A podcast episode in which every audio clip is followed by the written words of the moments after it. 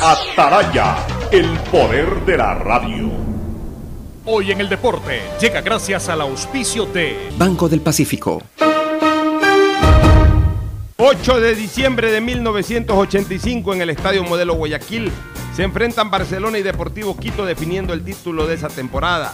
Con el estadio lleno, los amarillos a través de Lupo Quiñones abrieron el marcador.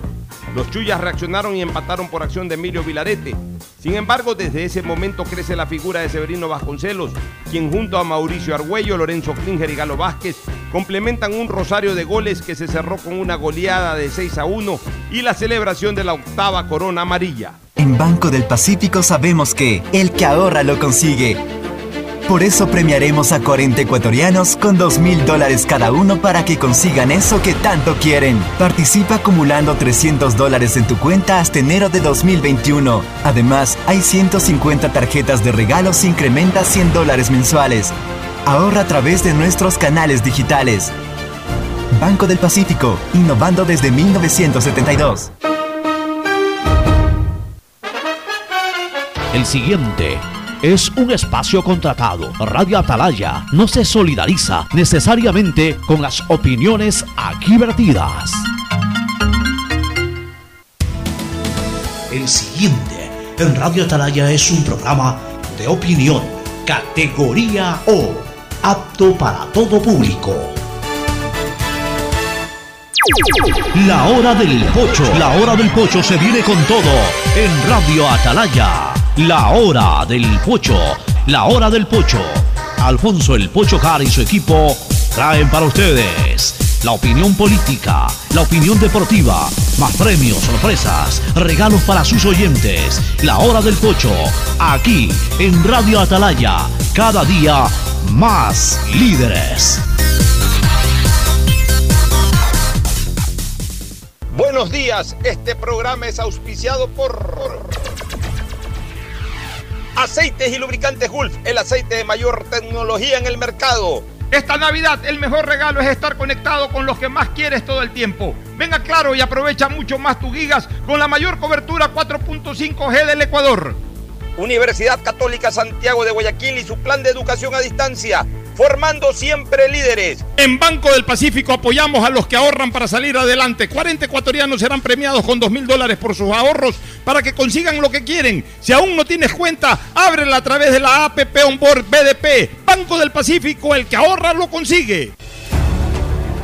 En la prefectura del Guayas, mejorar la calidad de vida de los guayasenses es nuestra prioridad. Y a pesar que la seguridad no es competencia, tu vida es de nuestra incumbencia. Como parte de nuestro plan Guayas Seguro, hemos destinado 22 camionetas que a lo largo de la provincia patrullan y vigilan la integridad de cada uno de ustedes. Guayas, la provincia de las oportunidades, renace con obras. Autorización número 1600. CNE, Elecciones Generales 2021.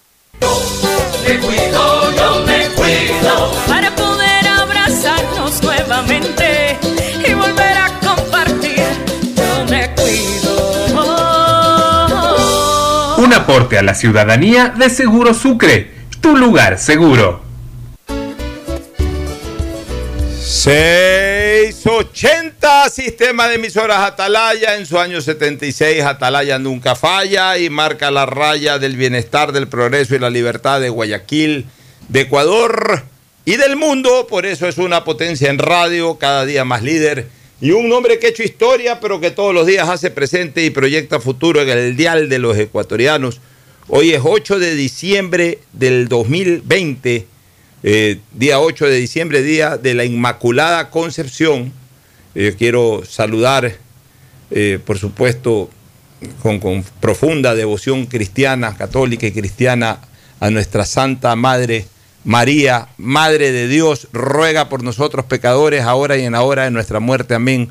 Día de la Santa Inmaculada Concepción, reconocida así por Vaticano hace más de 100 años, ciento y pico de años, y en donde precisamente ya se consagra el hecho que obviamente todos los católicos creemos de que el nacimiento de Jesús fue producto del Espíritu Santo, no de un contacto eh, ni sexual ni genético entre hombre y mujer, sino que por determinación de nuestro Dios Padre Todopoderoso, a través del Espíritu Santo. se gestó eh, su, hijo, que es Jesús, su hijo en tierra, que es la misma cosa, Dios, Dios, ese es el tridente divino, Dios Padre, Dios Hijo, Dios Espíritu Santo es exactamente lo mismo, pero obviamente esa concepción no humana, sino divina, solamente la sabe y la puede interpretar Dios. Y justamente Jesús, que es el Dios hecho hombre, que vino a la tierra a través del Espíritu Santo, se engendró en María la Virgen, mujer virgen, mujer casta, mujer pura, sin ningún tipo de contacto con varón, creó y gestó al Hijo de Dios hecho hombre. Por eso la Santa Inmaculada Concepción, que hoy se celebra, mi devoción hacia la Virgen, obviamente con, formación jesuita, eh, me inclino desde el punto de vista de identificar a la Virgen María como la Virgen dolorosa, pero eh, todas las identificaciones que tiene la Virgen María son santas, porque es ella precisamente, la Virgen María. Así que un saludo especial en este día histórico también, este, mi querido Ferfloma, porque hoy es el día D, otros le llaman el día B, B dentilabial, o B chica, como también se la conoce, porque hoy es la lucha contra el virus, o contra el coronavirus, o contra el COVID, o como se lo quiera llamar. Eh, hoy, por primera vez, formalmente u oficialmente la humanidad sale a atacar al virus. Sale de sus trincheras, es decir, sale de su posición defensiva a una posición ofensiva, a una posición de ataque, a una posición de ataque que es precisamente a través de la vacuna. O sea, hoy día ya salimos, la humanidad ya salió hoy día a enfrentar al virus, a acabar con el virus, a aniquilar al virus. Pero claro, eh, no todos lo podemos hacer al mismo tiempo. Aquellos que todavía eh, no lo puedan hacer, como en el caso de Ecuador y muchos otros lados, tenemos que seguir en trincheras. ¿Cuáles son nuestras trincheras? La mascarilla, el hiperaseo, el distanciamiento, esa es nuestra trinchera. Pero ya en otros lados ya salen a enfrentarlo con, con la vacuna. ¿Por qué es histórico? Porque ya por primera vez oficialmente la vacuna llega a los brazos de los seres humanos. Esa vacuna que tú, yo y todos deseábamos en abril, en mayo, decíamos cuándo la vacuna, que nos emocionaba cuando decían de que ya entraban en fase experimental que nos emocionábamos más cuando en la fase experimental comenzaba a decirse que está dando buenos resultados. Bueno, hoy la vacuna ya está en las calles, está en las calles de Reino Unido. Y más allá de que dicen que en Rusia ya han vacunado, que los chinos ya han vacunado, bueno, se han vacunado, nadie se ha enterado, o se han enterado por allá nomás. Lo importante es que ya oficialmente en Reino Unido arranca la, o arrancó esta mañana la tarea de vacunación contra el COVID y ese es un momento histórico para la humanidad, Fernando. Fernando Edmundo Flores Marín Ferfloma, saluda al país. Fernando, buenos días. Eh, buenos días con todos, buenos días, Pocho. Sí, efectivamente, eh, concuerdo contigo en las dos apreciaciones. Primero, saludo a la Virgen Inmaculada y también en lo referente a la vacuna. A mí me, me queda una eh, algo que creo que el Ministerio de, Salud tiene que aclarar bien cómo va a ser el proceso de vacunación en el Ecuador, porque ya hablan de que van a llegar 50 mil vacunas. ¿Quiénes son las personas que van a ser las primeras en ser vacunadas, los médicos, las enfermeras, en qué orden?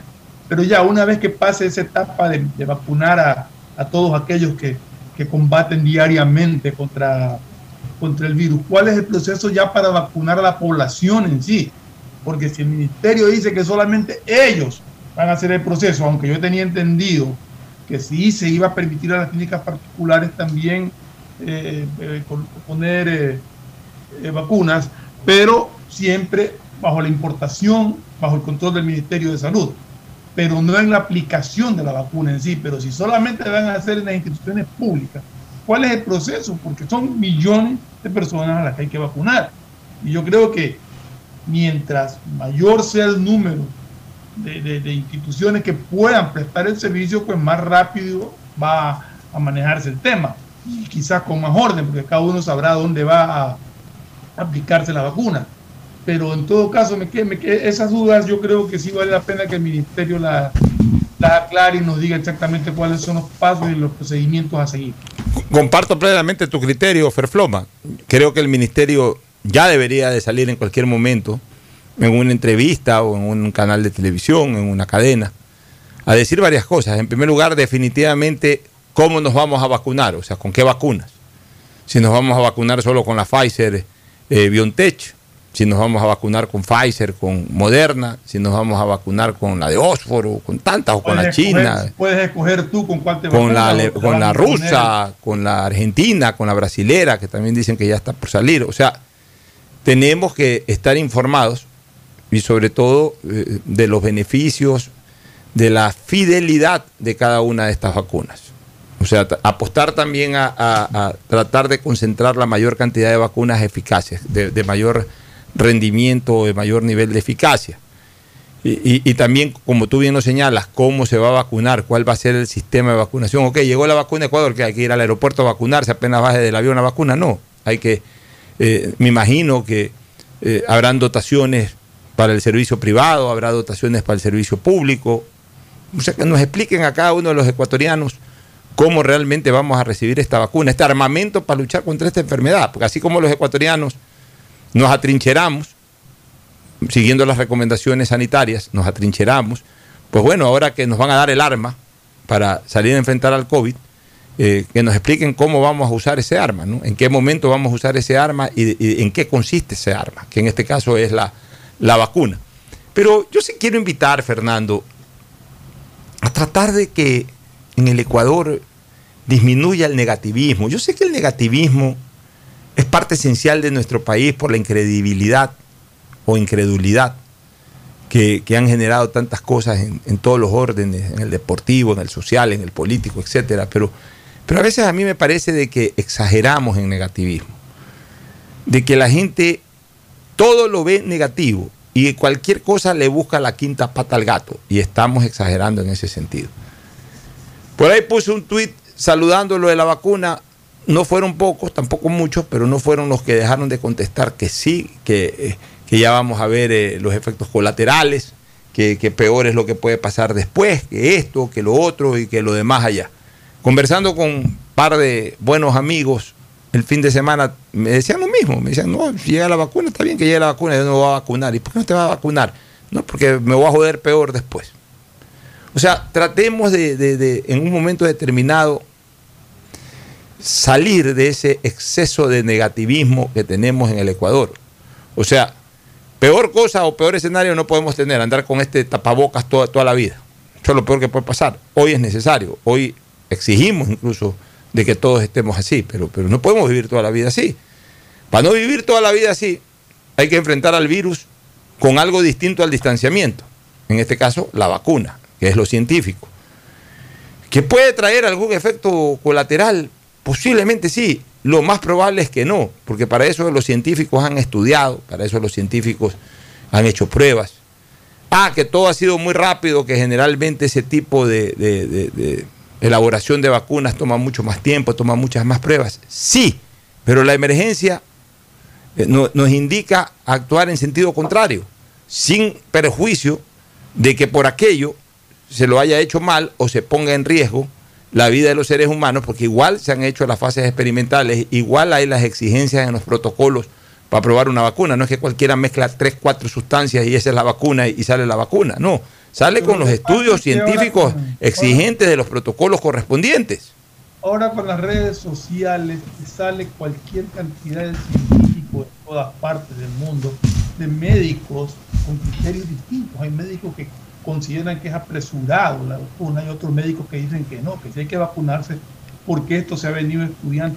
Aquí leí el otro día también que, que, el SARS es ya el coronavirus, esto es una nueva cepa, pero el coronavirus ya había, el SARS-2, y desde ahí se viene estudiando una vacuna, no una vacuna que se implementa, ah, salió este virus, no, esto es una cepa de un virus que ya se conocía y que se lo venía combatiendo y que se le venía buscando una vacuna. Entonces, todo ese tipo de explicaciones uno las escucha y termina enredado, termina pensando, bueno, ¿me las pongo o no me las pongo? ¿Me va a hacer daño o no me va a hacer daño? Yo no creo que la vacuna en sí vaya a hacer daño. Yo creo que una vacuna, eh, a lo mucho que puede pasar es que no tenga el efecto deseado, que no te dé la, la protección que uno espera adquirir con la vacuna. Yo creo que ese es el riesgo más grande que podría suceder, aunque se habla de que estas vacunas Pfizer, por ejemplo, están en el 95% de, de, efectividad. Entonces, eh, pero empiezan hablar de que te quieren meter un chip para controlar tu mente y un poco es barbaridades. Mucha gente se asusta y cree en eso. Y hay gente, y, y no solamente con este tema, hay gente en general o grupos interesados en tener a la población asustada y con miedo. Y no sé por qué, no sé qué buscan con eso. Pero todo lo que hacen siempre es soltar malas noticias, soltar noticias alarmantes para que la gente tenga miedo, para que la gente tema. Y yo creo que ya basta de eso. Ese, ese es el negativismo, ese es el negativismo eh, exagerado ya. O sea, tenemos que correr ciertos riesgos por último. O sea, lo peor que nos puede pasar es estar como estamos. De no saber en qué momento nos contagiamos. De no saber cómo pueda reaccionar nuestro cuerpo ante un contagio de, pensar solamente que así tendrá que transcurrir toda nuestra vida, el tiempo que Dios nos permita estar con vida, eh, eh, eh, es espeluznante. Entonces, si ya la ciencia ha avanzado, pues bueno, hay que celebrarlo, hay que aplicarse. Ah, que mañana puede haber algún riesgo distinto al buscado. Bueno, sí, pero bueno, ese es el riesgo. Ese es el riesgo. Si estamos en una batalla, si estamos en una guerra, ya estamos en una trinchera escondido, sin nada, sin granadas, sin metralletas, sin UCI, sin eh, cañones, sin nada. Y, estamos escondidos debajo de la tierra, prácticamente. Y de repente viene eh, un, container militar, un convoy militar, y nos trae armamento para, para, enfrentar. ¿Qué es lo que hacemos? Recibimos el armamento y, y bueno, y salimos un poquito de nuestras trincheras también a disparar también, a, también a lanzar granadas. Ahora, que, en el momento que sales de la trinchera puedes correr el riesgo de que alguien te pegue un tiro por ahí, un enemigo te dispare, te mate. Bueno, ese es el riesgo de la guerra. Pero tampoco podemos estar todo el tiempo atrincherados sin, sin, sin la capacidad de reaccionar y cuando se presenta esa capacidad de reacción que es a través de la vacuna comenzar a meter conceptos negativistas. Sí, pero eh, eh, yo estoy de acuerdo, pero también que quede claro que yo pienso que la vacuna se la tiene que que poner aquel que crea y que quiere. No puede imponer ah, no, la obligación de vacunar. No, no, no, eso está claro. A ver, eh, como en todas las cosas de la vida, este, Fernando. Exacto. O sea, tú no puedes elegir a nadie ni a vivir siquiera. Tú no, le puedes exigir, tú no puedes exigirle a nadie ni siquiera a vivir, porque el que mañana por libre decisión decide suicidarse está en su derecho de hacerlo, más allá que una estupidez, acabar con su propia vida pero todo el mundo está en su derecho de elegir lo que quiere vivir y cómo quiere vivir y cómo quiere morir. Si es que está en sus manos decidir esto último, aunque esto último generalmente es decisión de Dios. Este, pero sí, se vacunará el que, el que quiera vacunarse y el que pueda vacunarse, porque tampoco es que va a haber vacuna para todo el mundo. Entonces va a llegar un momento determinado que el que desperdicia la oportunidad que el que dice, ah, no, yo no me vacuno, el de al lado pasa inmediatamente y pone el brazo para que lo vacunen y te quedaste Otra cosa que tiene que advertir Pocho también a través del Ministerio de Salud, que debe ser el vocero oficial de estas cosas, es qué sucede con aquellas personas que tienen algún tipo de enfermedad ya preexistente, aquellos que sufren del corazón o aquellos que tienen una deficiencia renal o que tienen, eh, qué sé yo, eh, diabetes o ese tipo de cosas si son factibles de vacunarse o no. Yo, yo creería que sí, pero no sé la verdad, porque ahí sí no, no tengo idea de los componentes de una vacuna, si afectan o no afectan. Estás tomando un medicamento determinado para algún tipo de enfermedad, si la vacuna contradice algo de eso, no sé. Eso no, no, no han dicho absolutamente nada al respecto y sí quisiera que el ministerio sea lo suficientemente claro todo este tipo de información que requiere la ciudadanía. Pero en todo caso celebramos este día de, este día de victoria o de lucha contra el COVID, aquel en que por primera vez, vuelvo a repetir, brazos humanos no experimentales recibieron la vacuna. Porque a diferencia de la fase experimental en donde son personas elegidas, esta vez ya fue para el ciudadano común y corriente en Reino Unido y ojalá pronto ya sea en todo el planeta. Oye. Interesante eso de que la primera, o sea, una de las primeras, siendo la primera persona en recibir la vacuna fue una señora de 90 años. Qué bueno. Decía, sí, hace un rato, ¿no? Qué bueno, qué bueno que Claro, se, tiene que privilegiar en el orden de prelación anteponer a las personas de mayor riesgo, que son o los más ancianos o los que están al pie de la trinchera de guerra contra, contra el COVID, que son los médicos, los hospitales, los paramédicos, etcétera. Mira, lo que lamentablemente sigue generando noticias en nuestro país y por supuesto negativas eh, son los temas relacionados con la corrupción. Un nuevo caso de peculados se investiga en el hospital del Guasmo tras una denuncia de la nueva gerenta. Se trata de un contrato por 600 mil dólares que fue firmado el 27 de marzo, en plena pandemia, en pleno pico de la misma, cuando a esa casa de salud, o sea, al hospital del Guasmo, llegaban miles de contagiados por COVID, muchos de los cuales murieron. Es más, el hospital del Guasmo fue considerado el primero preparado para recibir enfermos de COVID. Ahí comenzó a concentrarse, ¿te acuerdas tú? Justamente por estos días, ahí en, el Guasmo llegaban, llegaban, llegaban, y ya cuando no eh, abastecía el Guasmo comenzaron a ir a otros hospitales, pues ya no abasteció ningún hospital. El fiscal César Suárez acudió junto a peritos de criminalística al hospital ubicado en el Guasmo Sur para, para revisar la documentación en la que se detalla la adquisición de 42 ítems pero tras una inspección en las bodegas solo se habrían encontrado 8 de ellos. Es decir, de los 42 vendieron 8 elementos, 8 ítems y se comieron 34. O sea, 34 no se compraron aparentemente o 34 eh, fueron disfrazados en la venta. O en su defecto entregaron todo y alguien se llevó parte de la mercadería. Así ya tiene que investigar. Claro, o sea, no quedó nada, quiere decir de que, y, y es lo que siempre se denunciaba, de que compraban los eh, hospitales públicos, compraban los medicamentos, pero inmediatamente salían para la venta por redes sociales y todo este tipo de cosas. ¿no? El fiscal Suárez detalló que el pedido de los insumos se realizó en septiembre del año pasado, pero la firma se concretó en marzo con una empresa que está siendo investigada. Serían insumos para el área de traumatología, catéteres, cánulas, etc.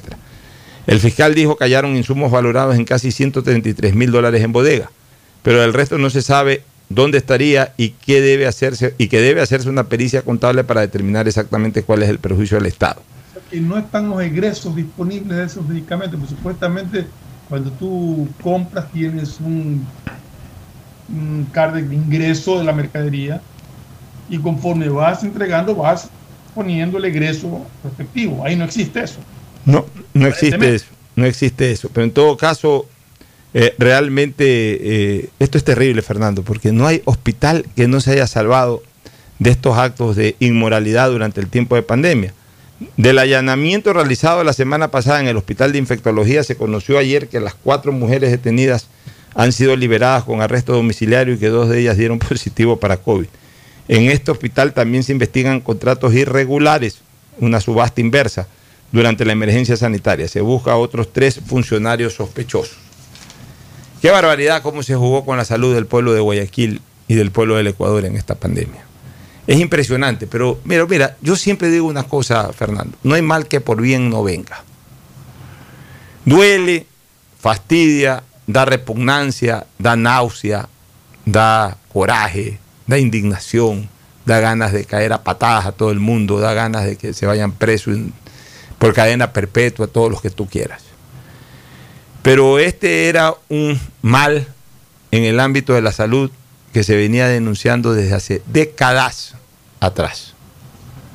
En épocas, Fernando, se denunciaba que las famosas fumigaciones las hacían con talco. Sí, me acuerdo. Se las hacía con talco.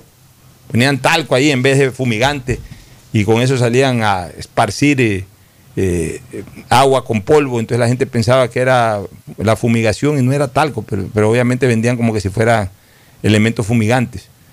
O sea, es terrible. Toda la vida en la salud, los sobreprecios para los elementos eh, de cirugía o, de alta gama médica, toda la vida eh, fueron parte de negociados. Si costaban 200 mil, 300 mil, los vendían en un millón, los vendían en 600 mil. Y en la medida en que han ido pasando los años, el sobreprecio ha sido mayor.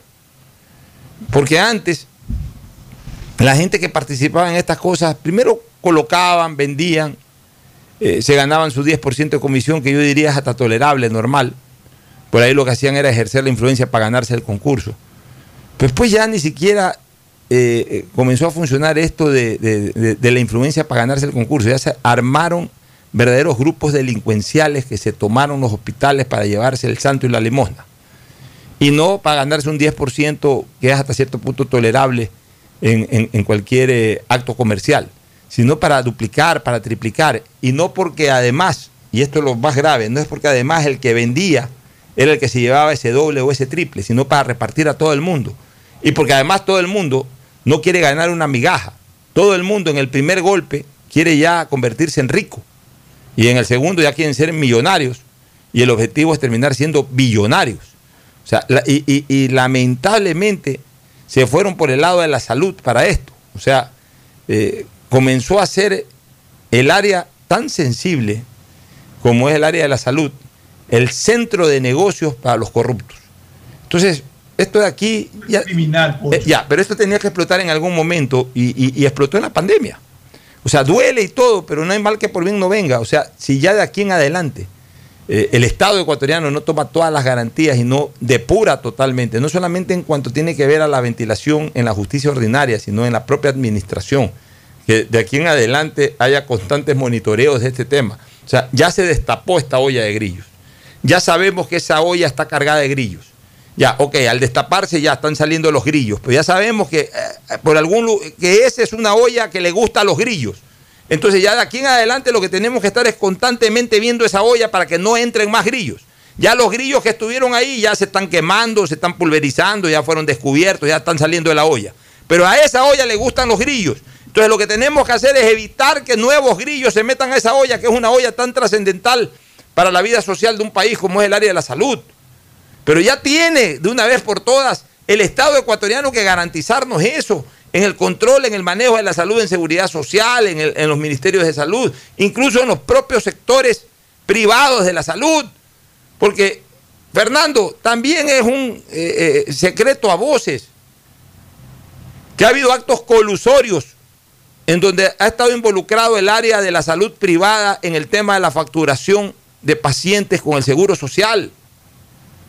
Enfermedades que si fueran sin seguro social, a través de posiblemente seguro médico privado o directamente del bolsillo de un enfermo o del familiar de un enfermo, costaban 20, 25 mil dólares, cuando ha sido a través del seguro han costado 50, 60 mil dólares, haciendo exactamente lo mismo que por lo que podría haber costado 20 mil dólares. Es decir, sobreprecios, actos colusorios para perjudicar a un tercero, que en este caso ha sido el Seguro Social, o no sé si también el Ministerio de Salud ha derivado y también le ha ocurrido lo mismo al Ministerio de Salud. Es decir, todo el mundo ha querido lucrar a través de la salud, más allá o desproporcionadamente o más allá de lo tolerablemente lucrativo. O sea, un médico tiene que cobrar una, una, por supuesto un médico tiene que cobrar eh, un honorario por operar, tiene que cobrar un honorario por una consulta, de eso vive pues no puede triplicar, cuadriplicar, pues lo que normalmente le cobra cualquier otra persona. Una clínica tiene que cobrar los costos operativos y tiene que dejar un lucro a favor de sus accionistas o de los dueños de la clínica, porque para eso está, es una clínica privada, pero no tres veces más, en detrimento del patrimonio del seguro social, porque entonces ahí ya está robando. Entonces, este tipo de cosas tenemos que definitivamente observar y vigilar siempre. Esto que pasó en la pandemia ya tiene que subsanarse con la ayuda de todos los ecuatorianos y, que por lo menos esta pandemia sea recordada, sí, por los, actos, de corruptelas, por supuesto, pero también porque fue el principio de una verdadera auditoría social y también una verdadera vigilancia administrativa de quienes hacen poder, de quienes hacen Estado, de no permitir que esto se repita nunca más, Fernando. Sí, Pocho, se han hecho de la salud de un negociado, un acto criminal y miserable, porque como tú bien dices, eh, actos como estos han habido siempre, pero ya lo que hicieron en una pandemia en que la gente se moría en las veredas, la gente se moría en las calles, y estos miserables aprovechaban para ser negociados, para robarle al Estado, para, no sé, o sea, realmente indigna tanto que a veces me, trato de controlar para no soltar palabras fuera de tono, pero realmente yo creo que, y esa gente, esos miserables deberían de estar presos, ahí no debería de caer. Contradigo lo que siempre hablamos acá del respeto al derecho, pero esos miserables yo no les diera ninguna medida sustitutiva, sino a la cárcel, directo, ahí, encerrado. Nos vamos a una pausa para retornar de inmediato con más aquí en Hora del Pocho. Ya volvemos. El siguiente es un espacio publicitario apto para todo público. Cumplimos 76 años junto a nuestros oyentes con la alegría de compartir nuestra labor cada día. Hombre, es la emisora esa sí que da la talla. La mejor de Guayaquil, esa es Radio Atalaya. Seguros de llevar información, opinión y entretenimiento a sus hogares con responsabilidad. Oiga, sabroso, a la mejor emisora que nos tienen bien pendiente. Los de Radio Atalaya para todos nuestros oyentes. Porque somos Radio Atalaya, una potencia en radio. Más viva que nunca en los 680 AM, en el www.radioatalaya.net, en nuestras redes sociales y en el Facebook Live Radio Atalaya 680 AM. 76 años, excelencia en radio. Hombre para Atalaya, que esta es la mejor radio. Ya lo saben, Radio Atalaya 680M, no se desconecten. Ni Detrás de cada bueno. profesional hay una gran historia. Aprende, experimenta y crea la tuya. Estudia a distancia en la Universidad Católica Santiago de Guayaquil. Contamos con las carreras de marketing, administración de empresa, emprendimiento e innovación social, turismo, contabilidad y auditoría, trabajo social y derecho. Sistema de educación a distancia de la Universidad Católica Santiago de Guayaquil, formando líderes siempre.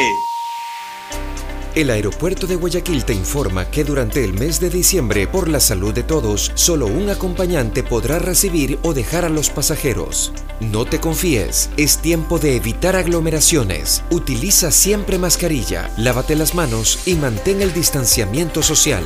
Con nuestros controles y tu colaboración en el cumplimiento de las normas de bioseguridad, podremos disfrutar de estas fechas tan especiales. Alcaldía de Guayaquil, en coordinación con Autoridad Aeroportuaria de Guayaquil. Autorización número 1588. CNE, Elecciones Generales 2021. ¿Qué más, mis brosters? Somos Giga y Minuto. Habla bien, esos manes de CNT saben. Pero de Leif. Y con sus paquetes prepago de 1 a 6 dólares, recibes 2 gigas en redes sociales. Y muchos megas adicionales para navegar. Sí cachaste, ¿no? Pero more than you. CNT, conectémonos más. Más información en www.cnt.com.es. Seamos responsables con los héroes de nuestras calles. En esta emergencia sanitaria, recuerda desechar las mascarillas y guantes en una funda separada de la basura común. Protégela con otra funda y cuando la saques, rocía cloro sobre ellas. Tampoco deseches objetos contaminados en las calles y si son de gran volumen, llévalos a los centros de acopio autorizados. Encuentra las direcciones en www.puertolimpio.com. Puerto Limpio, juntos por Guayaquil. Profesores, ¿sí sabían que CNT tiene los juegos más pepa de la web? Hablen bien, recargando este 6 latas, recibes sin costo una suscripción a CNT Gamers, el portal con los juegos más top para que no pares de divertirte. CNT, conectémonos más. Más información en www.cnt.com.es. Desde que me cambié a Claro, todo carga rapidísimo. Y yo soy el mejor jugando en línea. Y yo trabajo en casa mientras todos disfrutan navegando al doble de velocidad. Esta Navidad comparte el regalo de estar conectados. Contrata internet claro de 50 megabytes desde 20 dólares más impuestos y recibe el segundo mes de instalación gratis. Además, puedes financiar una laptop nueva en claro.com.es. Válido del 17 de noviembre del 2020 al 6 de enero del 2021 o hasta agotar stock. Más información, condiciones en claro.com.es.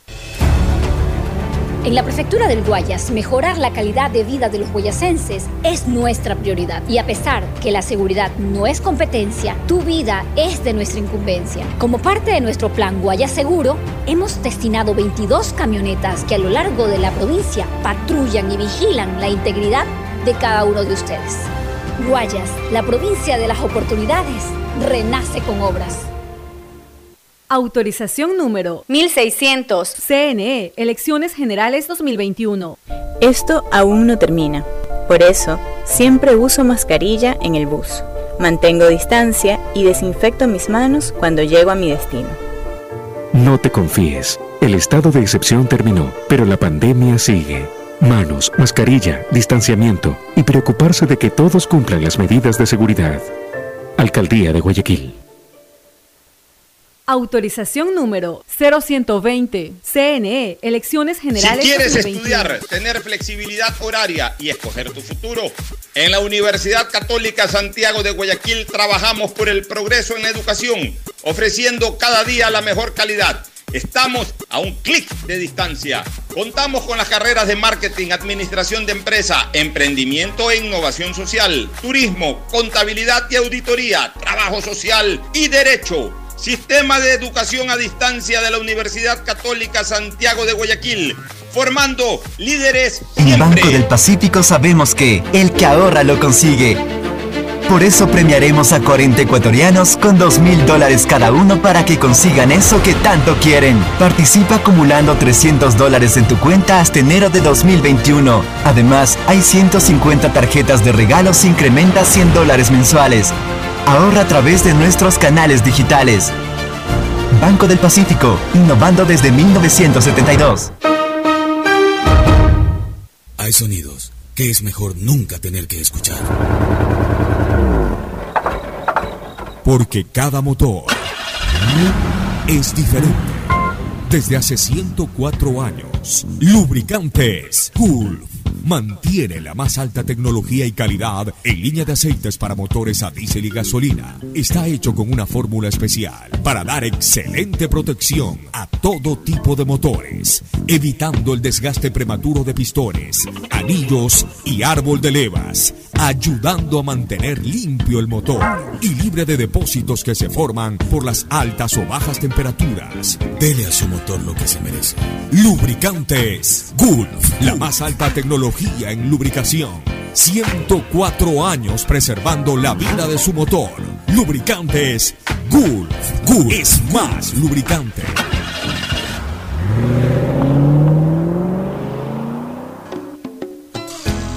Fin del espacio publicitario.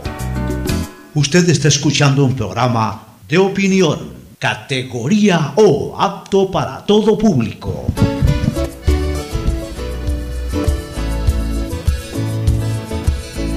Bueno, retornamos, vámonos de análisis político, este, Fernando, un tema que te voy a plantear. Mira, ayer yo conversaba con el director de Click Report, una empresa encuestadora que ya viene algunos años haciendo varios trabajos políticos y sociales, de medición política y social. Y mira, yo, yo soy una persona eh, que obviamente pues ha estado inmersa y, estoy inmersa en el ámbito político y, por supuesto pues estoy dentro del análisis político. Entonces, eh, a mí sí me interesan las encuestas en tiempo de campaña electoral, pero no me interesa la encuesta como el registro de una carrera de caballos, como le interesa a la mayoría de la gente. Todo el mundo anda preguntando por las encuestas, las encuestas, ¿qué dicen las encuestas? ¿Cómo está fulano en las encuestas? ¿Cómo está Sutano en las encuestas? ¿Cómo está Perencejo en las encuestas? ¿Qué dicen las encuestas? Las encuestas. Es una fiebre que hay por encuestas ya desde hace muchos años, porque la gente quiere saber quién va ganando para también comenzar a apuntar al que va ganando. Correcto. Pero aquí hay que señalar algunas cosas. En primer lugar, las encuestas no son de un dominio general. Generalmente, la gente que tiene acceso a las encuestas a través ya sea de WhatsApp, de, chats, de medios de comunicación formal y de otras formas, es generalmente, o son generalmente per- personas de un estamento socioeconómico medio, medio alto, alto. Eh, el pueblo, pueblo no está interesado en el tema encuestas. Tú le preguntas, tú te vas a Bastión Popular, te vas a Flor de Bastión, te vas a Paraíso de la Flor, te vas a la entrada de la 8, te vas a la Trinitaria, te vas a cualquier sitio, a la Floresta, en, donde vive el pueblo, en donde vive la gente que anda ocupada en otras cosas, que no anda generalmente eh, analizando políticamente y que votan de corazón políticamente o de convicción, pero que no... Incluso en las poblaciones vecinas. pues. ¿Perdón? Eh, incluso en los pueblos pequeños, en las poblaciones En- en- en vecinas, la la población- está en otra cosa. Así es, pero también ellos políticamente se identifican o por corazón o por convicción, o porque les convence un candidato o porque quieren a un candidato, pero no andan en el cálculo. El que anda, el que anda atrás de las encuestas generalmente anda es eh, calculando. El que no anda atrás de las encuestas espera el día de las elecciones y vota de acuerdo a lo que le dice el corazón. Y esa es la mayor parte de la gente. Entonces, eh, no crean que la población se guía por las encuestas, en su mayoría. Se guían por las encuestas a un nicho que no deja de ser importante, pero que no es el mayoritario. Entonces, eh, los que de alguna u otra manera tenemos algún tipo de formación política, nos interesa también otra información, no solamente quién va primero, segundo, tercero o cuarto. Claro que esa información también la valoramos. Pues nos interesa saber un poco por dónde va la gente, por ejemplo, en sus principales problemáticas. Eso es fundamental en un tema de encuestas, en un tema de campaña. ¿Por qué? Porque eh, el momento que tú valoras cuál es para la ciudadanía el punto 1, 2, 3 álgido de la colectividad, en ese momento tú también comienzas a identificar el discurso de los candidatos y comienzas a saber si el candidato va en la línea de aquello o si el candidato está totalmente desviado de, de esa situación. O sea, si, si, la gente te dice que el principal problema es el problema económico, el problema de desempleo, el problema de falta de, de reactivación económica del sector productivo, si la gente te dice que por ahí eh, sumado todo eso es el principal problema y el candidato se pone a hablar de fútbol o se pone a hablar de, de baile o se pone a hablar de cosas que en el fondo son superfluas en este momento para la gran problemática nacional, ese candidato definitivamente no va a pegar. Entonces, por eso es importante también para, en, en, razón de lo que tú escuchas, de la profundidad de conceptos de un candidato sobre las principales problemáticas, empatadas con las principales problemáticas del país, entonces tú dices, ese candidato puede subir o ese candidato no puede subir. O sea, los candidatos no suben porque suben. Los candidatos suben por algo, porque ofrecen algo que en ese momento es lo que impacta en la gente. Y obviamente, para aquello también necesitan dos cosas. Primero, identificar el problema, pero luego saber comunicar cómo, cómo solucionarlo. Hay candidatos que, que, con tres frases de repente llegan a la gente y convencen a la gente de que esa es la manera de solucionarlo. Hay otros candidatos que a lo mejor identifican el problema, pues se llenan de tecnicismo y tecnicismo y tecnicismo y nadie los entiende, entonces como que si no dijeran nada. O sea, ese es el arte de la política. Ese es el arte de las elecciones el saber identificar la necesidad de la gente y el saber comunicar cómo solucionar ese problema. No el hablar cómo solucionar ese problema, sino el, el, llegar a la gente convenciendo de cómo solucionar ese problema. Entonces, por eso es importante también el trabajo de encuestas en ese sentido. Y tú también tienes que en un momento determinado, de acuerdo a un escenario político presente, saber preguntar algo o algún tema que te permita desarrollar proyección. Y en ese sentido yo le pregunté a esta gente de CLIC, eh, les hice una pregunta que para mí era sustancial. Yo les decía, ustedes han medido el correísmo y el anticorreísmo. ¿Y por qué para mí es sustancial eso? Porque yo creo, Fernando, que una vez más, llegada a esta elección 2021, como fue en el 2017, el correísmo vuelve a ser protagonista de esta elección. El correísmo y concretamente su líder máximo, que es el expresidente Correa pasan a ser protagonistas. Y la prueba es, porque las cosas hay que decirlas como son, la prueba es de que un candidato presentado por el correísmo, de apellido Arauz, que hace cinco meses o cuatro lo conocían en su casa a la hora del almuerzo, si es que por ahí la empleada no se confundía que era él el que vivía en esa casa. Resulta ser que en este momento, casi sin aparecer, está entre, en el frente de ataque o en el frente de, en, el, en, el, en la punta, en el frente de punta, en el bloque de punta de la carrera electoral. O sea, está entre los tres con mayores posibilidades de llegar a una segunda vuelta. ¿Y eso por qué? Porque eso se debe a, la influencia 99.9% absoluta del expresidente Correa. O sea, si Arauz lo sacamos de ahí y lo ponemos en cualquier otro partido político, está peleando el descenso con los últimos bajo ningún concepto ni siquiera llega a la mitad y peor a un bloque de punta. Es la influencia del correísmo. Y entonces este Click Report me dijo una cosa que es muy interesante evaluarla, Fernando. Me dijo, mira, de cada tres personas encuestadas, una se declara absolutamente anticorreísta, otro se declara eh, abiertamente correísta, o sea, uno anticorreísta declarado, otro correísta declarado y un tercero que ni le va ni le viene Correa. O sea que está para otra cosa en su ejercicio electoral. Posiblemente valorar eh, propuestas políticas, propuestas electorales, propuestas de gobierno, o que puede en algún momento haberle caído simpático Correa y luego ya no le cayó simpático, se le fue a Correa, pues tampoco lo odia a Correa, o sea, ese, ese, ese, ese 33%, hablemos así.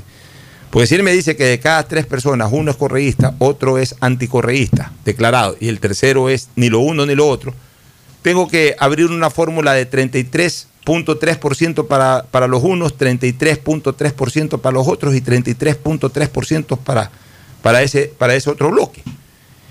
En ese sentido, ¿qué me hace pensar esta elección? De que yo que hacer una observación. Sí, porque- sí. Porque los números que ellos mismos presentaron, al menos los que yo vi, no reflejan eso. Ya, pero a ver, no reflejan hoy eso, pero yo No, creo no que eso, ya, pero yo, yo creo que 2%, 18%, Ya. por ahí, o sea, Ya, hay pero- de gente que pero ojo con una cosa, abiertamente correísta o abiertamente anticorreísta, pero no lo expresa en la encuesta en sí. Ya, pero- no se refleja. ya, pero es que bajo esa consideración entonces eh, no se reflejan los otros números tampoco, del anticorreísmo Reflejan, tampoco. exacto, vos te digo. O sea, yo lo que creo. Claro, las encuestas, ¿no? Yo lo que creo es que, escúchame, dentro de la votación oculta va a haber de lo uno y de lo otro. Sí. O sea, dentro de la votación oculta van a crecer el correísmo y el anticorreísmo. Pero también en primera vuelta van a tener su techo el correísmo y el anticorreísmo. Van a tener su techo. Como, como, como concepto correísta y como concepto anticorreísta van a tener su techo. Ahora la pregunta es, ¿quién refleja el correísmo? Lo refleja un solo candidato, que es el que está apoyando abiertamente el expresidente Correa. ¿El expresidente Correa será capaz de endosar el 100% de- del correísmo? No en un 100%, pues yo creo que en un altísimo porcentaje sí, porque, porque al final de cuentas, el que es correísta no va a votar por nadie más que sea por el candidato que apoya a Correa. No quiero decir con esto que Arauz va a llegar a un 33% en, en la elección de primera vuelta, pero, pero sí puede estar sobre el 27%, con un techo del 30-32%, pero con un piso, a mi criterio, no menor de un 25-26%. Es lo que yo creo. Vamos ahora a quién encarna el anticorreísmo. El anticorreísmo lo pueden encarnar en este momento, este, a, mi, a mi criterio, los otros dos que están en punta. Pero si volvemos al correísmo, un ratito para. Volvamos un poquito al correísmo. Ahí hay algo que, que- que- que hay que analizar. Porque el movimiento indígena supuestamente respalda o respaldaría a Yacu Pérez, está dividido. Y hemos visto a dirigentes indígenas plegados más hacia la candidatura del correísmo que del movimiento indígena mismo. Por eso, por eso te digo, pero es que ese, ese, ese, esos movimientos indígenas que están plegando hacia el correísmo, yo ya los identifico como correísmo. Ya, Ya, vámonos al anticorreísmo. El anticorreísmo podría eh, concentrar fuerzas en tres, en tres frentes. En el frente ideológicamente antagónico, que hoy lo representa uno solo. Ideológicamente antagónico que hoy lo representa uno solo, Guillermo Lazo.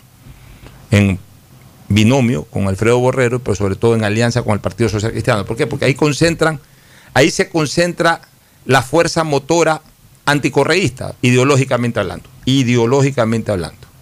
Que, es la, que la- es, creo, y que es el partido. que han dado, esa es la imagen que se ha proyectado. Ya, y que es el Partido Social Cristiano. Y yo diría que en un porcentaje menor podría ser el indigenado resentido con Correa por, por el mal eh, trato que les dio Correa en su momento y que no le perdonan a Correa, y que podría ir por el lado de Yacu Pérez. Entonces, yo diría que de un 33% posible de ese anticorreísmo, divídelo más o menos en un 25% hacia la corriente ideológica este, eh, contraria, que es la de, la de de Guillermo Lazo, y ponle un 5%, 6% que se vaya a la de Yacu Pérez. Muy bien, entonces ahí ya tenemos en este momento un- una especie de división eh, de tendencias en razón de, de las dos terceras partes del, del criterio de la gente relacionada con su sentimiento pro o anticorreísta. Perfecto. Viene una tercera masa, que es una tercera masa importante, que también es de un 33.3%. Ese 33.3% tiene varios caudales por donde, por donde fluir, varios caudales por donde fluir.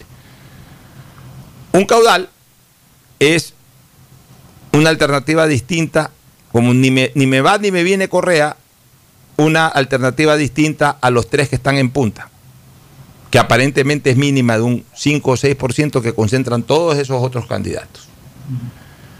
Otro caudal que también iría en, en el, mismo porcentaje mínimo, en el mismo porcentaje mínimo, en, en relación a, a esa gran masa del 33%, un porcentaje menor, que podría decir, ok, me voy, yo no soy ni correísta ni anticorreísta, pero me voy por, por criterios de naturaleza y ese tipo de cosas, o por tendencias ideológicas, yo soy más de izquierda que de derecha, me voy por acá por el, por el sector de, de- de la izquierda no correísta, que podría ser déjame Pérez. interpretar una cosa, Pocho, que le estaba pensando ahorita.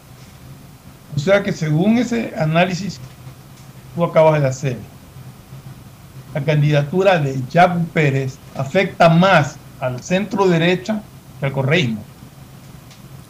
Yo creo que la candidatura de Jaco Pérez en el fondo no termina afectando a ninguno de los dos. A ninguno de los dos. Termina siendo simplemente una alternativa, eh, una, una tercera alternativa.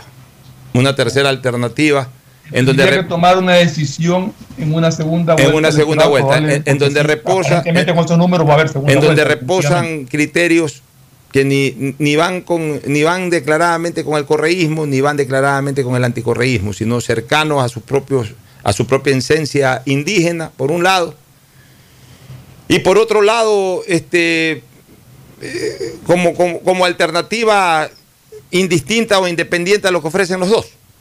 Entonces ahí va a quedar dentro de ese 33% de gente que no es ni correísta ni correísta, ni anticorreísta ni correísta, va a quedar un importante porcentaje, yo diría de un aproximadamente 20, 20%, 20% de gente sobre el cual no va a influir Correa ni para bien ni para mal.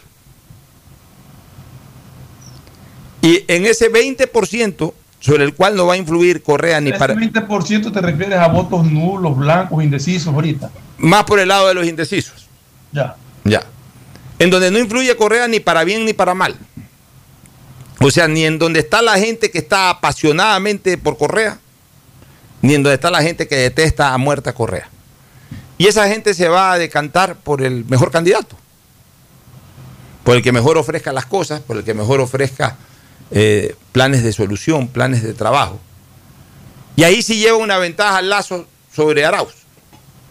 ¿Y cuál es la ventaja de Lazo sobre Arauz? Primero, nivel de conocimiento ante la gente. Como es un porcentaje de población que no está ni a favor ni en contra de Correa, es decir, ni influye a favor ni influye en contra de Correa, sino solamente el candidato, al ver a los candidatos, van a observar a un candidato como Lazo, que ya lleva dos campañas electorales, que es mucho más conocido que Arauz. Y el segundo punto es el contenido del discurso. Lazo viene concentrando un contenido de discurso electoral que está eh, eh, apuntando no tanto a la confrontación política, sino que está, eh, eh, está proponiendo soluciones a problemas que seguramente él los ha medido y que considera que son las principales problemáticas de la ciudadanía, como el problema del trabajo, el problema, el problema de la reactivación económica. Lo viene haciendo desde las campañas anteriores, o sea, no ha cambiado. su- No, no ha cambiado, pero ahora, ahora lo está intensificando mucho más.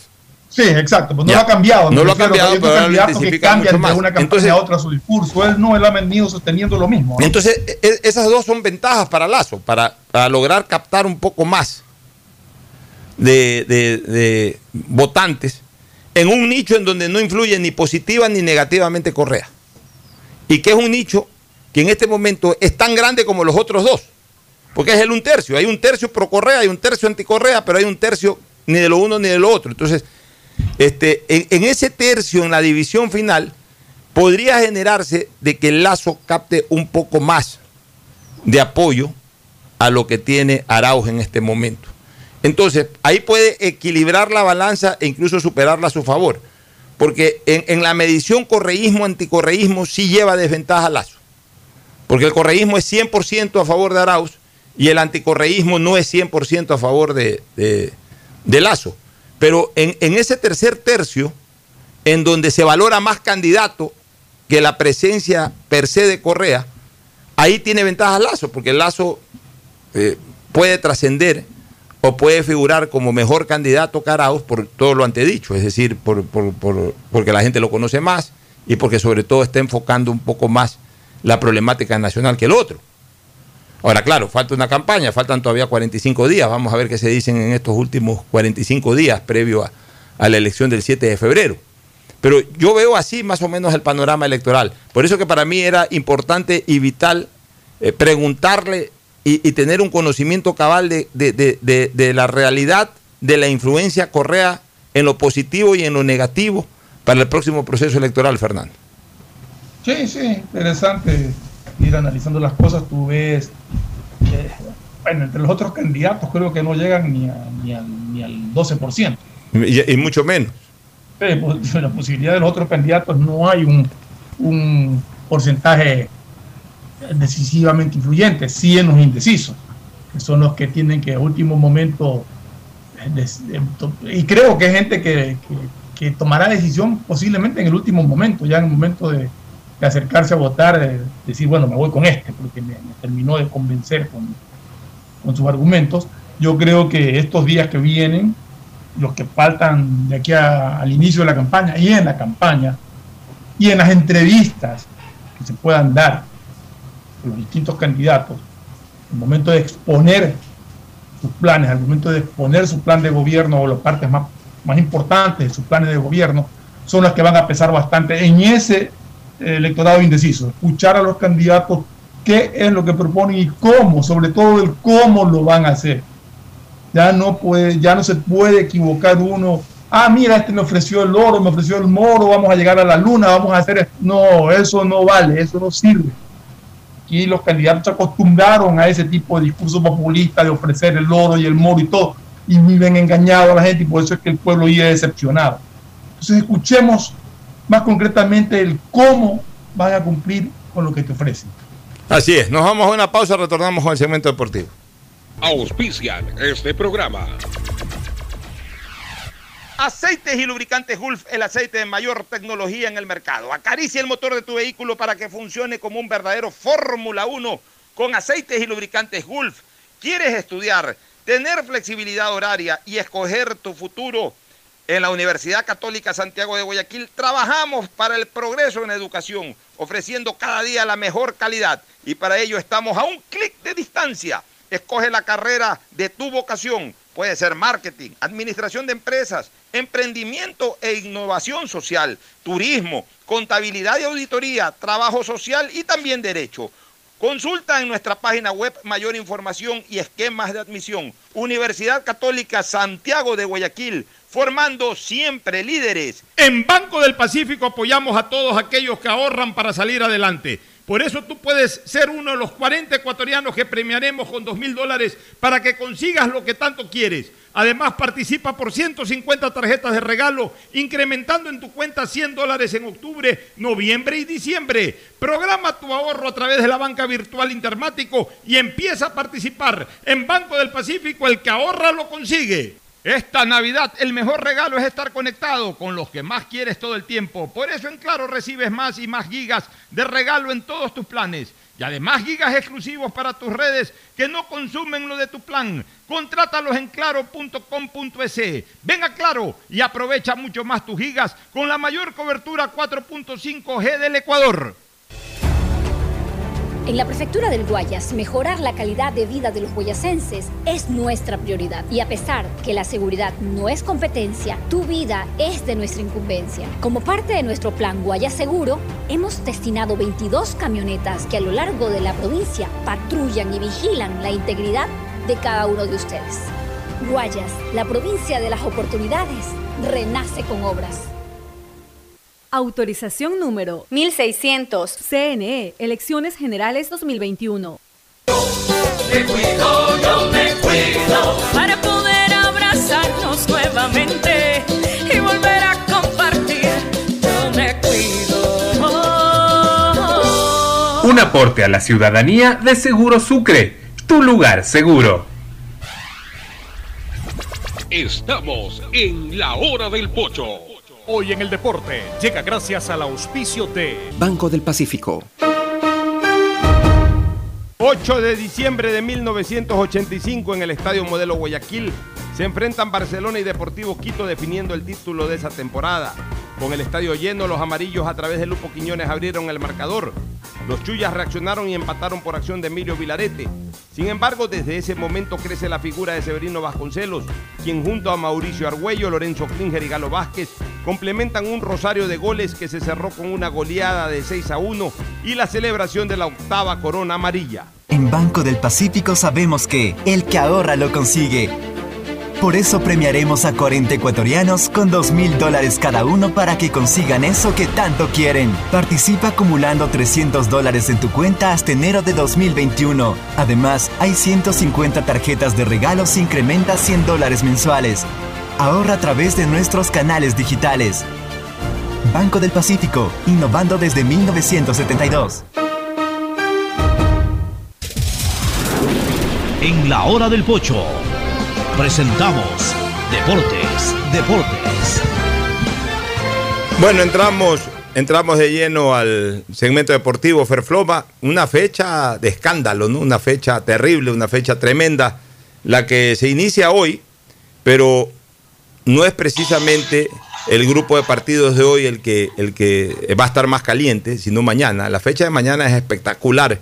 Mañana a las 3 de la tarde me parece que es el primer partido entre Liga Deportiva Universitaria de Quito y Liga Deportiva Universitaria de Puerto Viejo y de ahí se viene enseguidilla Emelec Independiente en Sangolquí y Barcelona Guayaquil City en el Monumental. Ahí prácticamente comienza a definirse la etapa, Fernando.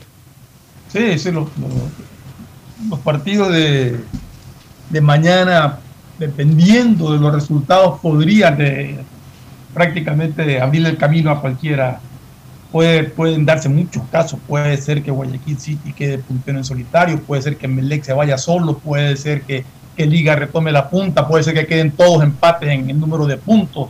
Es decir, en, en caso, por ejemplo, de un triunfo de Liga y un empate de Melec y un empate de Guayaquil City y Barcelona, quedarían los cuatro empatados en la misma cantidad de puntos, si no me equivoco. Sí, o sea, pero. Sería un campeonato. Un, un, un campeonato de esos espectaculares. Oye, hay un tema que, que realmente eh, no me gustó ayer. Te soy sincero y lo, lo, expresé en Twitter, lo expresé en mis redes sociales, que es este tema del VAR. Yo fui un defensor eh, acérrimo de que se haya eh, permitido y, sobre todo habilitado el VAR para el clásico del astillero, argumentando un hecho, porque muchas personas salieron a decir que era un acto de discriminación, que porque es el clásico del astillero, que es un acto de discriminación. Dije, recuerden lo que yo dije la semana pasada, un ratito. El acto de discriminación fuera el negarle el derecho a cualquiera dentro de un estadio que esté habilitado para bar, porque también esa es otra cosa. Hay estadios que sí están habilitados para bar, otros que no están habilitados para bar. El hecho discriminatorio fuera que uno de esos equipos que va a jugar en uno de los estadios habilitados por bar se le niegue el derecho a pedirlo o se le niegue el derecho a aceptarle la petición, obviamente post, posterior eh, o post pago de, los servicios para que se pueda obviamente implementar.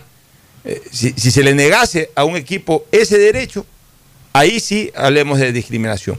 Pero mientras los equipos tengan la posibilidad de pedirlo y sobre todo de pagarlo, en el momento en que lo piden deben aceptárselo y en el momento en que lo paguen deben implementárselo. Pues ese es el derecho. Pero ayer me sorprendió eh, la información eh, nacida en la Federación Ecuatoriana de Fútbol de que Guayaquil City había pedido VAR para este partido contra Barcelona y que lo negaron. Que lo negaron. Me quedan unas dudas, pues. ¿Cuáles dudas? El Estadio Barcelona no está habilitado para el Pero por supuesto si ha sido sede de Copa Libertadores. Entonces, exactamente, está habilitado.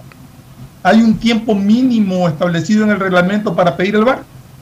Que yo lo conozca, no, no lo han dicho. Sí, en todo caso lo pidieron la, la semana económica pasada. la cubre el equipo que lo solicita.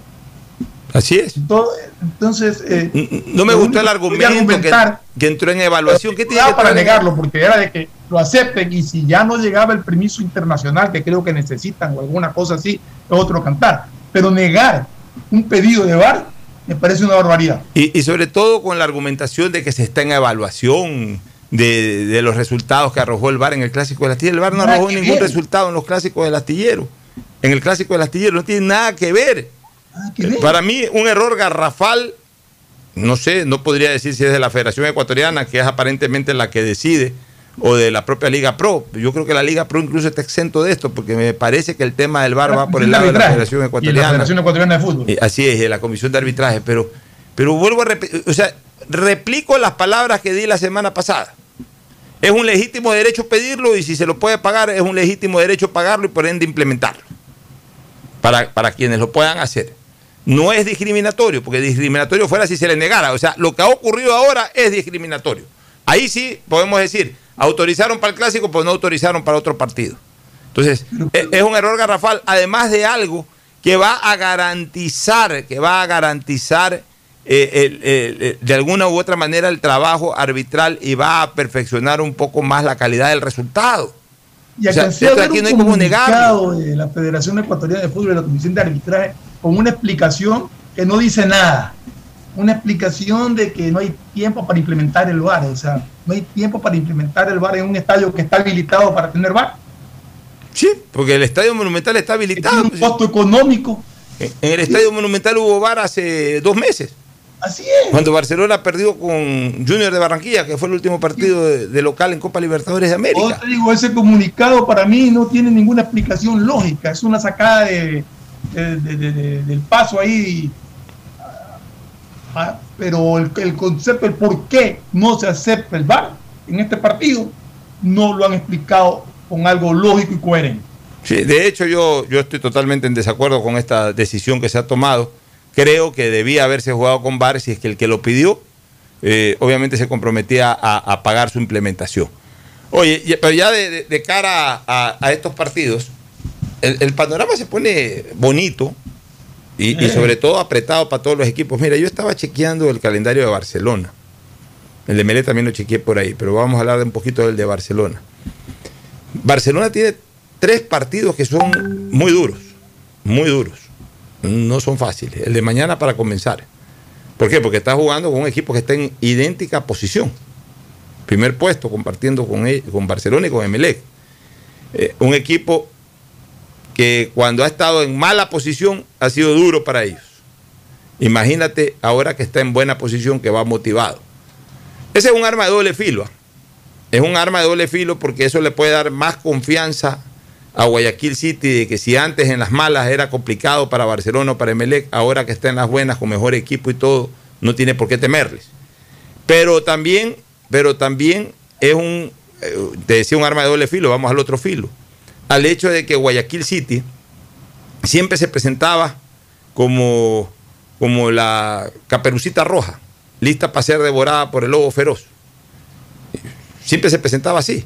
O sea, el equipo que venía en bajas, el equipo a ser goleado, el equipo al cual el otro tenía la obligación no solamente de ganar, sino de avasallar. Y resulta que Guayaquil City se defendía, le salía un contragolpe, hacía un gol y con eso ganaban 1 a 0, 2 a 1 y daban la sorpresa. Ahora no, ahora es un equipo que evidentemente pues eh, ha marcado protagonismo en esta segunda etapa del campeonato y tiene que ser de alguna u otra manera coherente en el partido, en ese partido con ese protagonismo. Entonces, Pero, eh, pero ahí te diría una cosa, Pocho. O sea, ambos tienen la obligación de ganar si quieren mantenerse. claro, pero lo que te quiero decir es Pero que la presión de ganar la tiene Barcelona. Sí. Por lo que significa en cuanto a. por lo que significa, pero igual, igual ya sabe que va a enfrentar un equipo No, ya sabe, sí, por la posición actual, no solamente porque en ese partido se puede crecer, sino por la posición actual. Pero eso también de alguna u otra manera le genera responsabilidad a Guayaquil City. O sea, ya no es el Guayaquil City que va a llegar a la cancha del Estadio Monumental a darle la sorpresa al Barcelona, sino que ya va a buscar algo muy objetivo como es una clasificación a Copa Libertadores, a ganar una etapa, o sea, algo absolutamente impensado, insospechado, no el año pasado en relación a este año, insospechado este mismo año. Eh, Cuando arrancó la pandemia, Guayaquil City iba por el puesto 12, 13 y, no lo veíamos como un equipo poderoso, que se fue rearmando posterior a la pandemia. Eh, eh, especialmente en estos últimos meses, fue incorporando tres o cuatro jugadores y terminó armando un equipo muy sólido. Entonces, es un partido duro para Barcelona. El otro partido que es muy duro para el equipo amarillo es el choque este, frente al Aucas en Quito. Porque el Aucas también es un equipo que tiene solidez. No es un equipazo, no es un Liga de Quito, no es ni siquiera un Independiente que por más momentos bajos, por los que esté pasando, de todas maneras tiene jugadores importantes de selección. Pero es un equipo que tiene, que tiene definitivamente eh, buenos jugadores y que se le puede complicar mucho a Barcelona jugando en condición de local. Recuérdese que el año pasado, incluso siendo visitante, Y en general, en el ida y vuelta, Aucas terminó sacándolo al Barcelona de la pelea por el título. Esperemos simplemente que este año no se repita nuevamente, que sea el mismo Aucas el que lo saca al Barcelona de la pelea. Y el otro partido que es bravísimo y que además es el de cierre de campeonato para Barcelona es con Universidad Católica.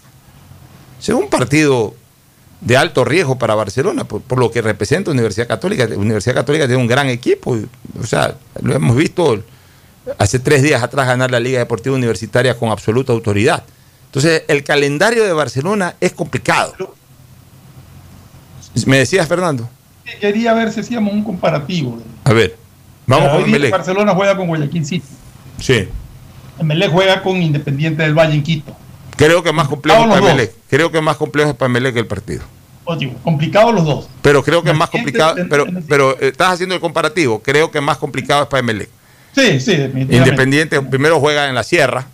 Ya que por más que eso ya se haya de alguna u otra manera disminuido, pero de todas maneras es, un factor que siempre, Independiente es un equipo difícil que siempre se lo va a arrastrar como un, como un factor eh, eh, negativo para un equipo de, la costa ir a la sierra. Siempre, siempre es algo de, lleva algo de desventaja e Independiente además que parecería ser que se está recuperando. Sí. El siguiente partido es eh, Aucas Barcelona, si no me equivoco. Sí, ya mencioné o hice un análisis de lo que podría ser Aucas Barcelona. Melec juega con Nacional en Guayaquil. A ver, yo siempre digo que. Lo tiene más difícil Barcelona. Sí, lo tiene más difícil Barcelona. Yo siempre digo que cuídate de las aguas mansas, porque de las aguas bravas te cuido yo, dice Dios. ¿no? estos, equipos son desesperados. Esos equipos van desesperados. y todo, lo que les puede pasar mañana cuidado. Sí, pero esto también, cuidado con una cosa, pero esto también es de fútbol y Nacional no puede andar en peores horas. Por eso te digo. Ahora ha cambiado un nuevo técnico, ahora está ahí un señor Zuleta que ya dirigió el año pasado, creo que le fue mal. Lo han regresado, lo han sacado al Quinito Méndez. Un desastre institucionalmente nacional. Un desastre. El, siguiente partido de Melec es el 15, que es Deportivo Cuenca Melec. ¿En dónde? En Cuenca. En Cuenca. Es un, partido factible para Melec. Barcelona, ese partido, esa jornada, ¿con quién juega? No lo tengo aquí a la mano, yo pensé que tú lo tenías allá. Ya eso lo puedo revisar. Revísalo porque eso lo voy a hacer el comparativo. Pero, pero, ese es un partido factible para Emelec. Claro, y Emelec cierra en Guayaquil con Olmedo. Que es un partido también eh, relativamente sencillo. Nada hay sencillo en el fútbol, pero. O sea, el si lo queremos ver en dificultades, el partido bravo de Emelec es este miércoles.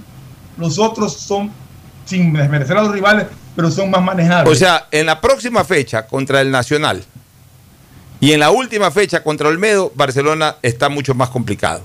Hoy, en, esta fecha, Emelec está un poco más complicado, en esta fecha.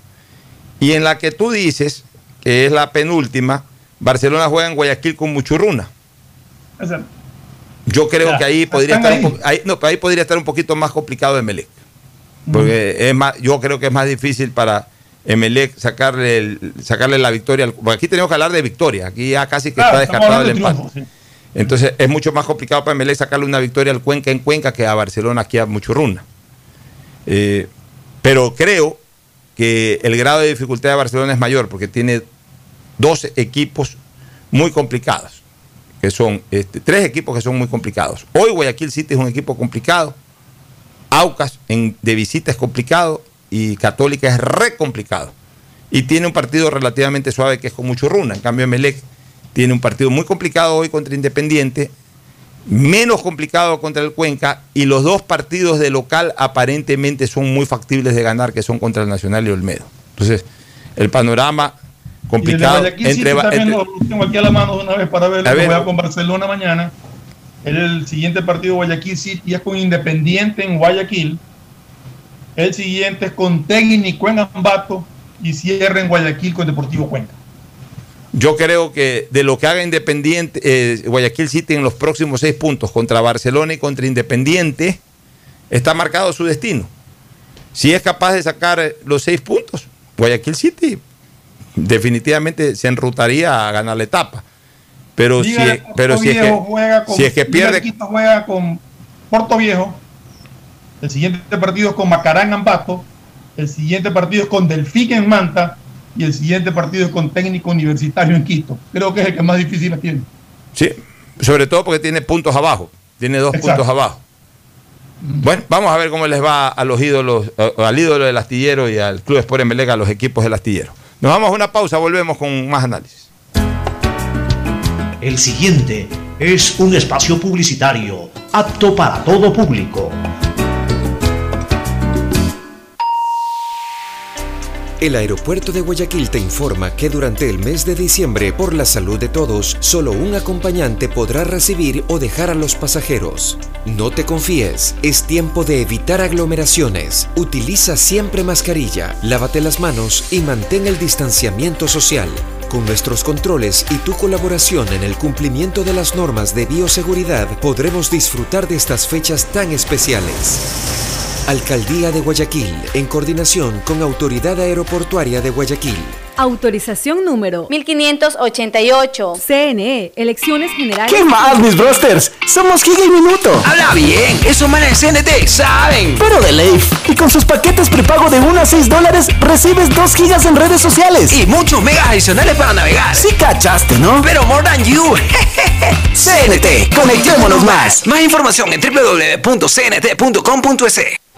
Seamos responsables con los héroes de nuestras calles. En esta emergencia sanitaria, recuerda desechar las mascarillas y guantes en una funda separada de la basura común. Protégela con otra funda y cuando la saques, rocía cloro sobre ellas. Tampoco deseches objetos contaminados en las calles y si son de gran volumen, llévalos a los centros de acopio autorizados. Encuentra las direcciones en www.puertolimpio.com. Puerto Limpio, juntos por Guayaquil. Hola profesores, si sabían que CNT tiene los juegos más pepa de la web, hablen bien. Recargando este 6 latas, recibe sin costo una suscripción a CNT Gamers, el portal con los juegos más top para que no pares de divertirte. CNT, conectémonos más. Más información en www.cnt.com.es. Desde que me cambié a Claro, todo carga rapidísimo. Y yo soy el mejor jugando en línea. Y yo trabajo en casa mientras todos disfrutan, navegando al doble de velocidad. Esta Navidad comparte el regalo de estar conectados. Contrata internet claro de 50 megabytes desde 20 dólares más impuestos y recibe el segundo mes de instalación gratis. Además, puedes financiar una laptop nueva en claro.com.es. Válido del 17 de noviembre del 2020 al 6 de enero del 2021 o hasta agotar stock. Más información, condiciones en claro.com.es. En la prefectura del Guayas, mejorar la calidad de vida de los guayasenses es nuestra prioridad. Y a pesar que la seguridad no es competencia, tu vida es de nuestra incumbencia. Como parte de nuestro plan Guayas Seguro, hemos destinado 22 camionetas que a lo largo de la provincia patrullan y vigilan la integridad de cada uno de ustedes. Guayas, la provincia de las oportunidades, renace con obras. Autorización número 1600. CNE, Elecciones Generales 2021. Esto aún no termina. Por eso, siempre uso mascarilla en el bus. Mantengo distancia y desinfecto mis manos cuando llego a mi destino. No te confíes. El estado de excepción terminó, pero la pandemia sigue. Manos, mascarilla, distanciamiento y preocuparse de que todos cumplan las medidas de seguridad. Alcaldía de Guayaquil. Autorización número 0120. CNE, Elecciones Generales Si quieres 2021. estudiar, tener flexibilidad horaria y escoger tu futuro, en la Universidad Católica Santiago de Guayaquil trabajamos por el progreso en la educación, ofreciendo cada día la mejor calidad. Estamos a un clic de distancia.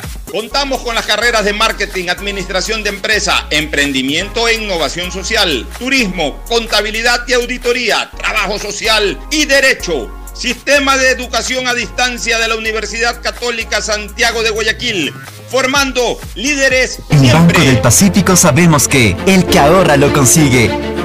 Por eso premiaremos a 40 ecuatorianos con 2 mil dólares cada uno para que consigan eso que tanto quieren. Participa acumulando 300 dólares en tu cuenta hasta enero de 2021. Además, hay 150 tarjetas de regalos e incrementa 100 dólares mensuales. Ahorra a través de nuestros canales digitales. Banco del Pacífico, innovando desde 1972. Hay sonidos que es mejor nunca tener que escuchar. Porque cada motor es diferente.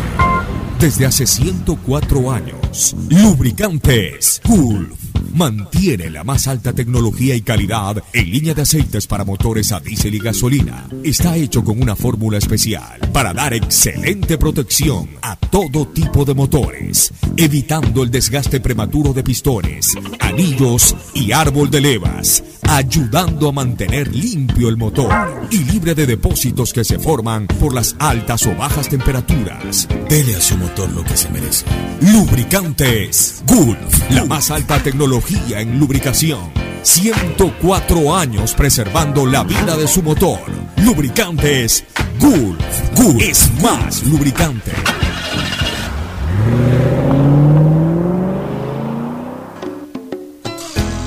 Fin del espacio publicitario. Usted está escuchando un programa de opinión, categoría O, apto para todo público.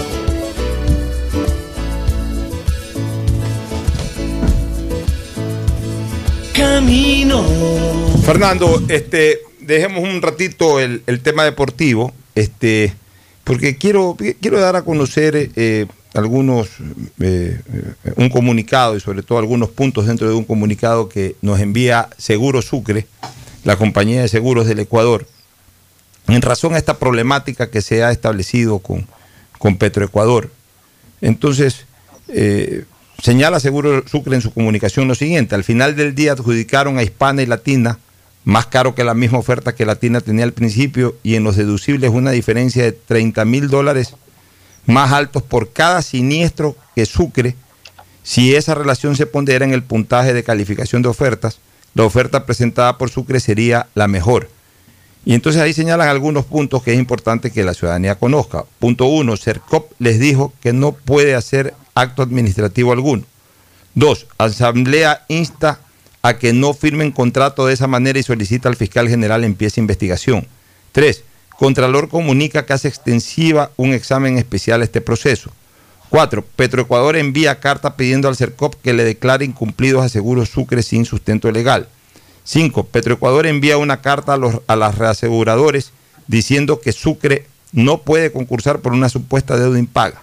Sexto, sin embargo, Petroecuador el pasado viernes 3 de diciembre le solicita a Sucre que le extienda cobertura provisional por sus otras pólizas que son de ramos generales como incendio, robo, etc. Siete, es decir, en el ilegal concurso de emergencia, Petroecuador dice que Sucre no puede concursar porque supuestamente es incumplido con Petroecuador. Sin embargo, el mismo día Petroecuador solicita a Sucre extensión de pólizas de seguro de ramos generales. Octavo, publicaciones de medios de comunicación rechazando la ilegal actuación de Petroecuador. 9. Comunicación de la Cámara de Comercio de Quito instando a las entidades de control que actúen. Entonces, para Petroecuador, en lo que les interesa, Sucre ha incumplido en sus obligaciones con respecto a las pólizas del sector petrolero y en lo que respecta a los seguros de sus otros bienes, ha cumplido con todo lo requerido. O sea, ese es parte del comunicado que envía Seguro Sucre, en donde se quiere demostrar por parte de esta compañía hoy regulada por el Estado, de que no ha incumplido, de que ha podido cubrir todas sus pólizas, eh, tal cual como, como corresponde, y de que se siente perjudicada en este concurso, en donde aparentemente, según denuncia Seguro Sucre, siempre es acorde a lo que denuncia en este caso la compañía de seguros. Nosotros no podemos confirmar ni señalar que así ha ocurrido, pero señalan pues de que el manejo de la contratación de las nuevas pólizas de seguro han sido absolutamente oscuras y que esto merece una investigación a fondo por parte de las autoridades competentes. Ya actuarán las autoridades competentes si que así lo consideran conveniente. Actuará seguramente la Asamblea en algún momento en su tarea fiscalizadora, aunque la Asamblea realmente no fiscaliza nada importante. Habría que fiscalizar a la Asamblea más que ésta fiscalice. Ya habrá alguna respuesta de la Contraloría General del Estado, ya habrá algún pronunciamiento también de Petroecuador sobre el particular pero en todo caso, esta es la posición de Seguro Sucre que nos envía a los medios de comunicación y que nosotros cumplimos con leer, este, Fernando.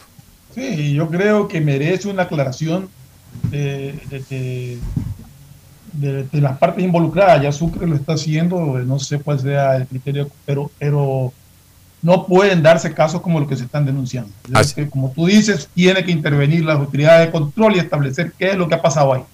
Y especialmente, sobre todo por lo que ayer declaró el representante del presidente de la República, este Nicolás Isa, el representante del presidente en el directorio de Petroecuador, que el directorio no ha conocido sobre esta contratación, sino que todo, se ha manejado. los comités estos que forman. ¿no? Claro, todo se ha manejado a nivel de los comités estos, eh, este comité de gestión, Técnico, para, comité comité técnico, técnico de gestión para este contrato. Bueno, entonces sería importante que Pero lo Petroecuador, que yo conozco, Pocho, el comité técnico puede escoger, pero no puede firmar contrato. bueno, entonces el directorio puede recomendar, esta es la mejor. Ya el directorio tendrá también que analizar. No sé, ya eso, eso es lo que tiene que explicar. Por supuesto, el directorio de Petroecuador tendrá que tomar una decisión al respecto de, bueno, ¿qué ocurrió? ¿Qué pasó? Si lo que se hizo estuvo bien o si lo que se hizo no estuvo bien. Pero en todo caso, no deja de ser un tema que importa a un sector de la ciudadanía. Nos vamos a una última recomendación comercial. Auspician este programa. Aceites y lubricantes Gulf, el aceite de mayor tecnología en el mercado. Acaricia el motor de tu vehículo para que funcione como un verdadero Fórmula 1 con aceites y lubricantes Gulf. ¿Quieres estudiar, tener flexibilidad horaria y escoger tu futuro? En la Universidad Católica Santiago de Guayaquil trabajamos para el progreso en educación, ofreciendo cada día la mejor calidad y para ello estamos a un clic de distancia. Escoge la carrera de tu vocación. Puede ser marketing, administración de empresas, emprendimiento e innovación social, turismo, contabilidad y auditoría, trabajo social y también derecho. Consulta en nuestra página web mayor información y esquemas de admisión. Universidad Católica Santiago de Guayaquil, formando siempre líderes. En Banco del Pacífico apoyamos a todos aquellos que ahorran para salir adelante. Por eso tú puedes ser uno de los 40 ecuatorianos que premiaremos con 2 mil dólares para que consigas lo que tanto quieres. Además, participa por 150 tarjetas de regalo, incrementando en tu cuenta 100 dólares en octubre, noviembre y diciembre. Programa tu ahorro a través de la banca virtual Intermático y empieza a participar. En Banco del Pacífico, el que ahorra lo consigue. Esta Navidad el mejor regalo es estar conectado con los que más quieres todo el tiempo. Por eso en Claro recibes más y más gigas de regalo en todos tus planes. Y además gigas exclusivos para tus redes que no consumen lo de tu plan. Contrátalos en claro.com.es. Ven a Claro y aprovecha mucho más tus gigas con la mayor cobertura 4.5G del Ecuador. En la prefectura del Guayas, mejorar la calidad de vida de los guayasenses es nuestra prioridad. Y a pesar que la seguridad no es competencia, tu vida es de nuestra incumbencia. Como parte de nuestro plan Guayas Seguro, hemos destinado 22 camionetas que a lo largo de la provincia patrullan y vigilan la integridad de cada uno de ustedes. Guayas, la provincia de las oportunidades, renace con obras. Autorización número 1600. CNE, Elecciones Generales 2021. Me cuido, yo me cuido para poder abrazarnos nuevamente y volver a compartir. Yo me cuido. Un aporte a la ciudadanía de Seguro Sucre, tu lugar seguro. Estamos en la hora del pocho. Bueno, retornamos y ya solamente para despedir, Fernando, hoy, hoy día arranca la jornada y mañana estará en su punto culminante, en su, en su clímax de emoción con esos tres partidos que comprometen a Liga, Emelec, Barcelona y Guayaquil City.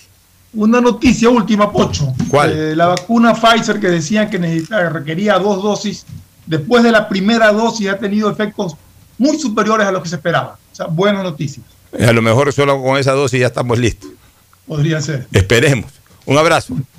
Gracias por su sintonía. Este programa fue auspiciado por Aceites y lubricantes Gulf, el aceite de mayor tecnología en el mercado. Esta Navidad el mejor regalo es estar conectado con los que más quieres todo el tiempo. Venga claro y aprovecha mucho más tus gigas con la mayor cobertura 4.5G del Ecuador. Universidad Católica Santiago de Guayaquil y su plan de educación a distancia, formando siempre líderes. En Banco del Pacífico apoyamos a los que ahorran para salir adelante. 40 ecuatorianos serán premiados con 2 mil dólares por sus ahorros para que consigan lo que quieren. Si aún no tienes cuenta, ábrela a través de la APP Onboard BDP. Banco del Pacífico, el que ahorra lo consigue. En la prefectura del Guayas, mejorar la calidad de vida de los guayasenses es nuestra prioridad. Y a pesar que la seguridad no es competencia, tu vida es de nuestra incumbencia. Como parte de nuestro plan Guayas Seguro, hemos destinado 22 camionetas que a lo largo de la provincia patrullan y vigilan la integridad de cada uno de ustedes.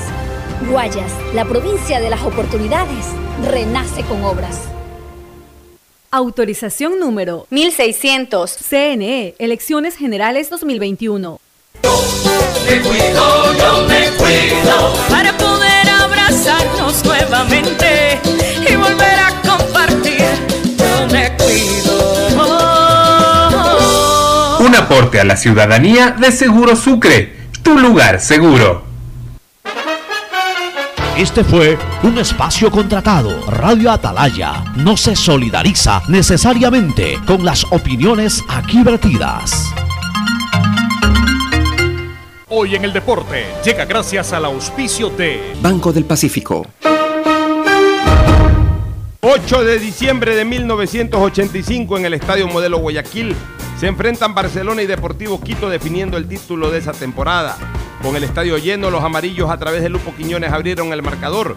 Los Chuyas reaccionaron y empataron por acción de Emilio Vilarete.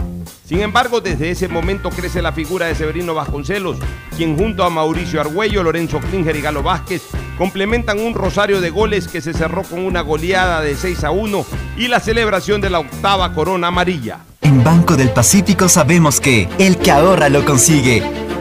Por eso premiaremos a 40 ecuatorianos con 2 mil dólares cada uno para que consigan eso que tanto quieren. Participa acumulando 300 dólares en tu cuenta hasta enero de 2021. Además, hay 150 tarjetas de regalos incrementa 100 dólares mensuales.